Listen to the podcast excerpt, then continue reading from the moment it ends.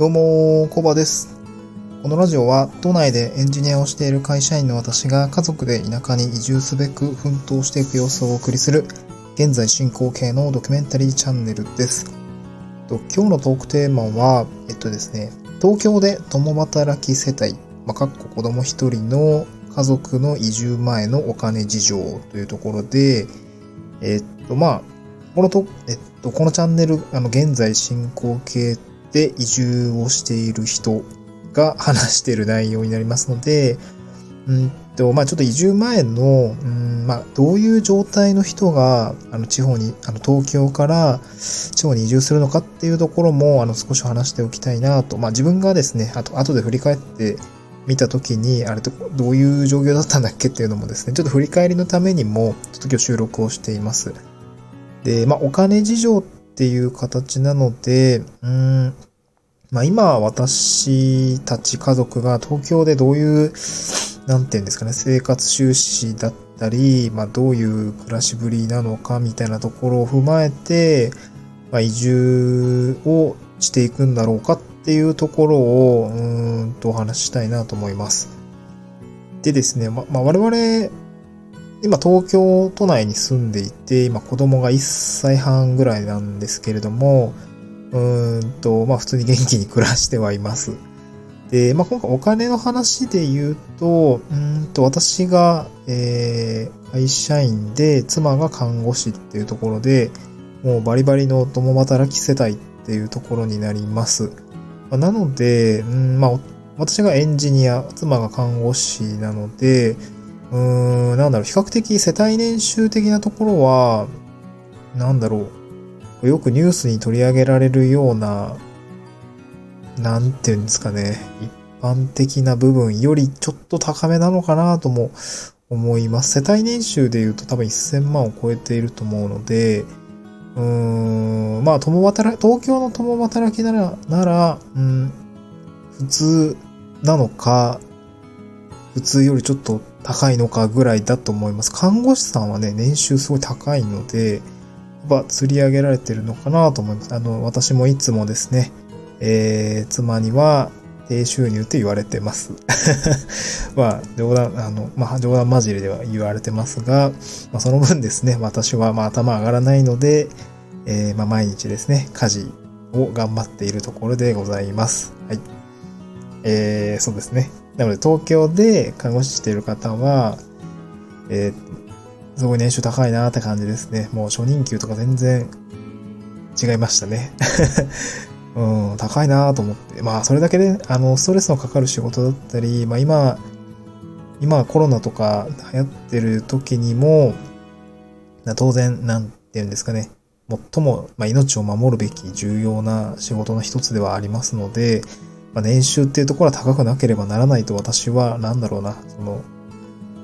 そういう人たちの仕事は、あの、評価されるべきだなと私は思います。妻もですね、結構ストレスかかる仕事だというふうに言ってますし、まあ実際ね、命を取り扱う仕事って、えー、かなりセンシティブな内容だったりもすると思うので、うん、まあそこは給料高くあるべきだろうなとは思います。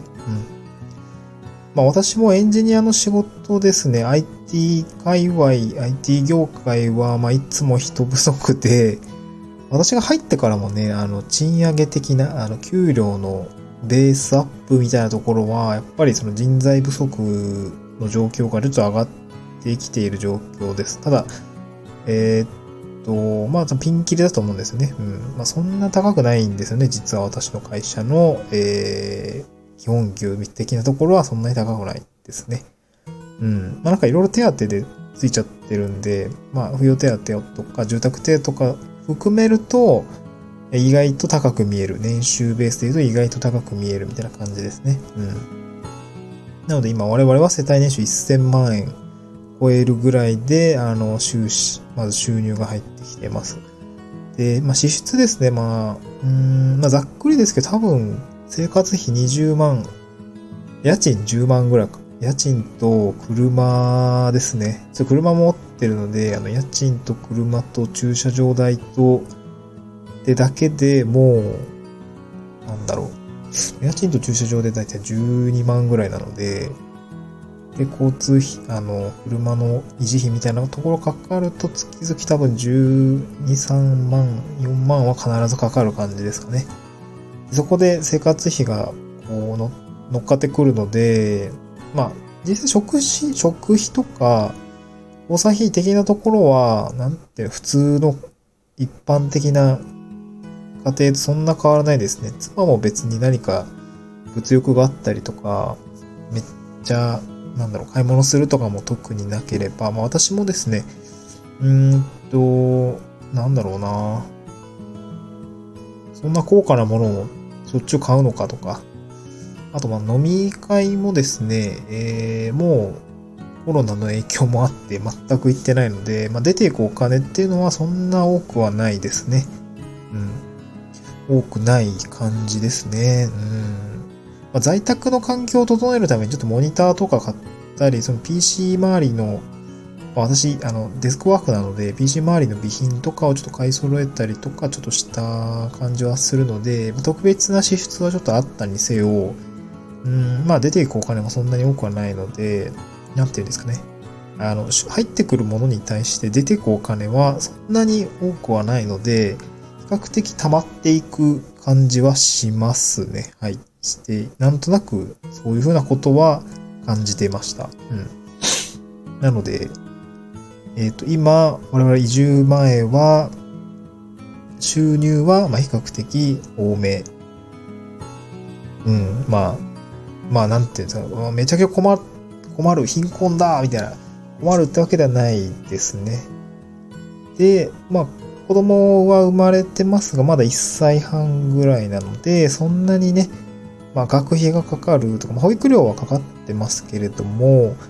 えまあ、児童手当もついて、扶養手当もついてっていうところがあるので、家計的には、ま、そんなにあの大変なことではない状況ですね。まあ、あの、将来的なことを見据えて、あの、教育資金をコツコツ積み立ててはいますが、生活が困窮するほどの余裕がないかと言われると、そんなことはないというような状況ですね。うん。で、まあ、その状態の人が移住をするんですけども、まあ、これね、あの、まあ、私も次の仕事どうなるのかってちょっとわかんないですけれども、まあ、妻も仕事どうするのかっていうところはわからないです。正直なところ。ただ、まあ、今のところ見立て立てているもの、まあ、私は地域おこし協力隊に果たしてなれるのかどうかっていうところなんですけども、まあ、なったらなったで、年収というのは多分3分の1ぐらいにはなると思います。もうある程度、あの、そこは見えているというとこですね。で、妻は、うん、まあ年収が少し下がるとは言っても、やっぱり看護師さんってやっぱどこも給与高いみたいなので、うん、まあそこはそこまでのインパクトはないのかなっていうところは言ってましたが、まあ私の年収はほぼ3分の1ぐらいになると思うので、うん、まあ私個人的にはですね、多分その、1年、なんだろう、移住後、多分えっと、個人事業、個人事業主扱いになるので、フリーランスみたいな形になりますので、えー、っと、まあ、もろもろですね、前年の、えー、収支に対する税金っていうのがドカーンとかかってくるので、1年目は結構きついかなと思います。その単年度で言うとですね。うん、まあ、貯金を少し切り崩したりとかするし、まあ、異常にか、異常に伴って、えっ、と、車の取得とか、えー、もろもろの引っ越しとか、あの、環境整備みたいなところにお金がかかるのかなと思うので、まあ、単年度で言えば多分赤字だと思います。で、2年目以降どうするんだっていうところもやっぱり、まあ、なかなか厳しい状況かなと思うので、あ状況だと思います。で、その今、今まさに移住直前の状況の金融資産の、まあ、貯金とかですね。どういう状況なのかっていうのは、えっと、私少し、なんて、整理をしました。うん。まあ、だどうやって整理したのかっていうと、まあ、これ単純に表を作った感じですね。あの、Google のスプレッドシートに、まあ、夫婦でですね、あの、持ってる銀行口座とか、家計の口座とか、まあ、お互いの後は、えー、っと、まあ、流動的な資産ですね。あの、株式とか、積立 NISA とか、そういうものだったり、まあ、へそくり的な講座とかね、とか、えー、いうものを、まあ、一切合切、あの、まあ、そこに、ま、あの、表にですね、まとめたりとかをして、あ、あと、まあ、長期的な積み立てですね。えっ、ー、と、今、教育支援の積み立てですとか、まあ、私はイデコなんかの、まあ、これはもう60歳、65歳ぐらいまで払い込みしてる、あの、払い込みして、引き出しができないものについては長期積み立てになるんですけども、まあ、いろいろ、まあ、それは資産というような形で計上して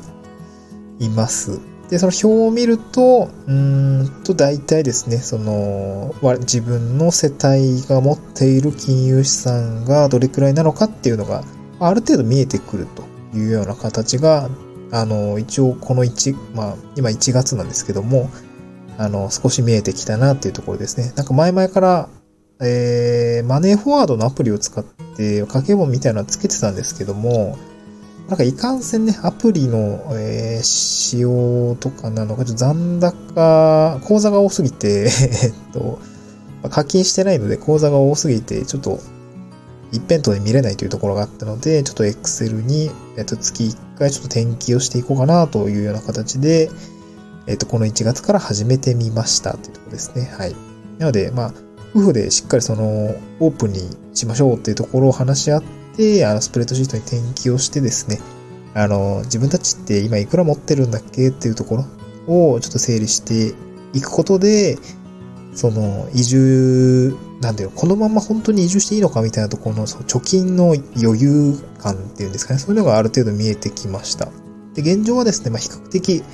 えっ、ー、と、1、2年はですね、生活できるだけの貯金がなんとなくありそうかなっていうところだったので、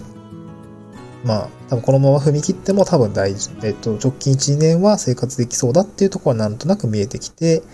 少し安心した感じがします。うん。まあ、移住の時にそのよく先輩移住者とかがですね、貯金はある程度必要だよとか、